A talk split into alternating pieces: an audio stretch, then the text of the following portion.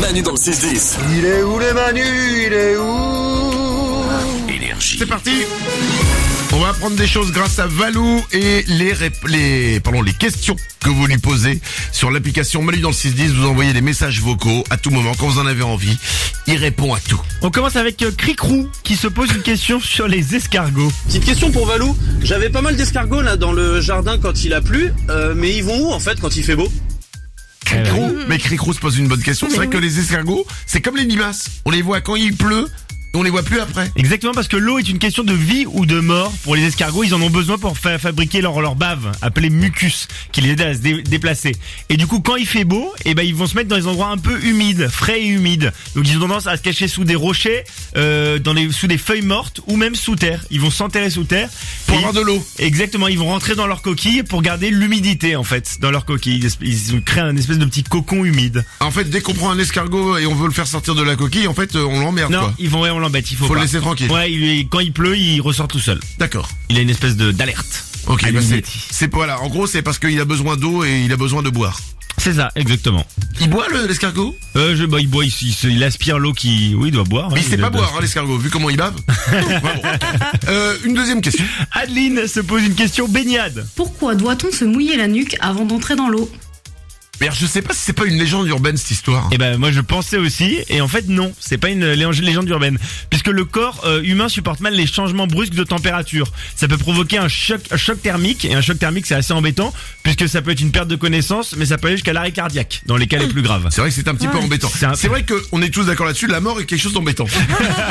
Alors après une longue exposition au soleil, il faut se mouiller la nuque avant d'entrer dans, dans l'eau, puisque la nuque est une zone dite thermosensible. Ça veut dire que le sang circule près de la surface de la peau. Donc en vous mouillant la nuque, en fait, vous allez réguler la température de votre corps plus rapidement et plus efficacement. Mais c'est, si on est resté longtemps au soleil, si Ouais. on était à l'ombre par exemple. Non, si c'était resté longtemps au soleil, oui, c'est surtout ça. En fait, c'est- Hmm. D'accord. on dit qu'il faut que- qu'il y ait une différence de 6 degrés euh, entre la température extérieure et, et l'eau, quoi. D'accord. Donc en gros, il faut, mais dans tous les cas, il faut mieux se mouiller la nuque, hein, parce que ça prépare ton corps euh, Parce à la que- fraîcheur de l'eau, quoi. Moi je le faisais beaucoup et tout le monde me jugeait quoi. Bah oui, c'est vrai que t'es un peu jugé. Bah Quand oui. tu- mais ça fait un peu le papier rentre à l'eau. quoi. Exactement. Ouais, un peu. ouais. Isabelle Mais il faut assumer, moi je me mouille la nuque, mais il y a toujours des relous qui arrivent par derrière et qui viennent t'éclabousser. Ça Ah c'est autre C'est chose. c'est c'est- vraiment pénible. Ça, c'est Parce que la normal. bouchure, c'est pas mal aussi, ça te prépare aussi à Bah l'eau ouais, tu fraîche. vois. Bah oui, c'est Ouais. pour toi en fait. Ce qu'on essaie de te faire, bah, c'est juste te sauver la vie, mais toi tu nous remercies comme de la merde. voilà, c'est vraiment Ouais, incroyable. T'es bien vraiment une. sûr. t'es- C'est quoi T'es une ingrate. tu vois, c'est ici ça, tout le monde ouais. t'appelle l'ingrate. alors. euh, une dernière info. Jérém s'interroge sur un nombre particulier. Petite question pour Valou. Pourquoi le 666 est le chiffre du diable Ah ouais, c'est vrai. Ouais. J'ai jamais trop cru à ce truc-là, mais. Bah, euh, pour comprendre ce nombre, il faut remonter à la source, et la source c'est la Bible. Euh, précisément à l'Apocalypse. L'Apocalypse, c'est le dernier livre du Nouveau Testament de la Bible. Ah, il y a l'Apocalypse dans Ouais, la Bible. Je savais pas. C'est le dernier euh, livre du Nouveau Testament. Moi, je, croyais- je savais qu'il y avait dans le Seigneur des Anneaux les Chevaliers de Ah, l'Apocalypse. mais c'est autre chose du Ah coup. d'accord, pardon. Chapitre 13, verset 18.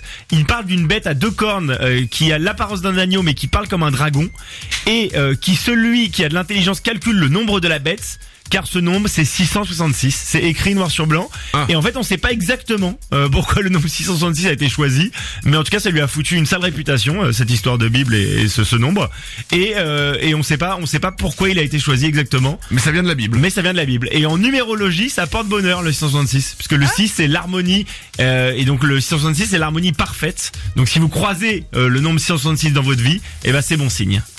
Mais Après, alors, Ah, je pense ça que dépend c'est- pour qui quoi en fait. Je pense que c'est assez rare de le croiser, mais Le 666 Ouais. Ouais. si C'est- tu une chambre d'hôtel peut-être. C'est un gros, hôtel- gros hôtel. hein.